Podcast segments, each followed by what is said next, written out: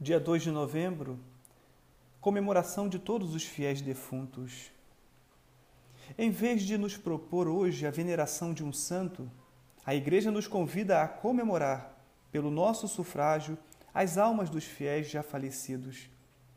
A instituição de um dia especial no ano para lembrar espiritualmente os finados, ou almas do purgatório, deve-se a uma iniciativa tomada pelos monges beneditinos por volta do ano mil o abade Santo Odilon, superior do mosteiro de Cluny, na França, deu ordem para que em todos os conventos filiados a esta ordem se celebrasse um ofício pelos defuntos na tarde do dia 1 de novembro.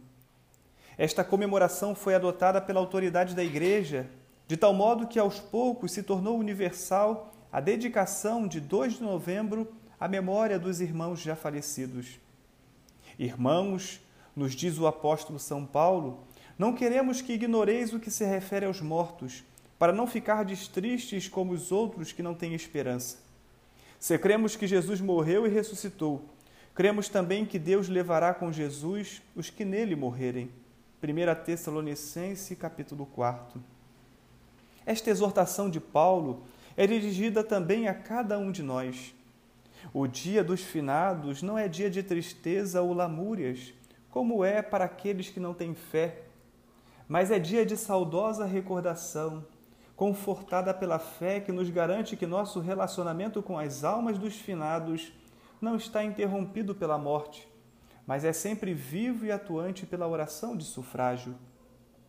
A doutrina relativa aos finados põe em admirável luz a harmonia entre a justiça e a bondade de Deus Pai de tal modo que também os corações mais frios não resistem hoje a um saudoso pensamento de piedade religiosa em favor dos irmãos falecidos. A fé nos ensina que existe um lugar de purificação pelas almas depois da morte, pois toda criatura que morre carrega faltas, misérias, dívidas espirituais por pecados cometidos, mesmo morrendo reconciliada com Deus.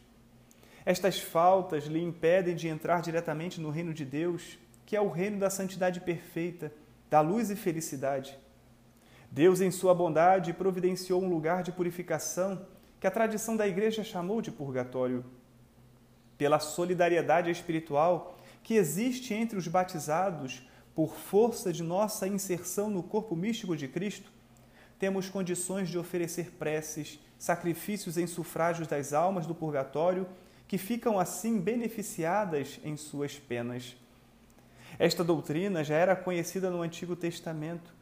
De fato, lemos no segundo livro dos Macabeus que depois de uma batalha do povo judeu contra os inimigos, Judas Macabeu mandou recolher ofertas a serem enviadas ao templo de Jerusalém, solicitando orações e sacrifícios em sufrágio dos soldados tombados na guerra. Pois ele conclui: é um pensamento santo e salutar orar pelos mortos para que sejam livres dos seus pecados, segundo Macabeus 12:45. Também Jesus Cristo fez alusão a pecados que não são perdoados nem nesta terra, nem na outra vida. Orações de sufrágio em favor das almas dos mortos sempre foram praticadas nas igrejas desde os primeiros séculos. Nas catacumbas romanas, onde se sepultavam os cristãos, há inúmeras inscrições alusivas a preces que os defuntos solicitavam dos irmãos na fé.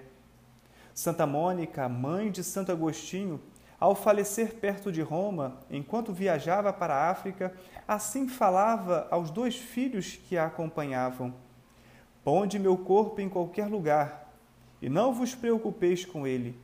Só vos peço que no altar de Deus vos lembreis de mim, onde quer que estiverdes.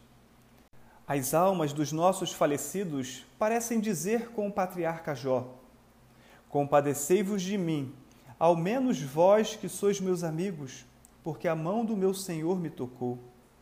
Santo e salutar é o pensamento de orar pelos mortos, para que sejam livres dos seus pecados.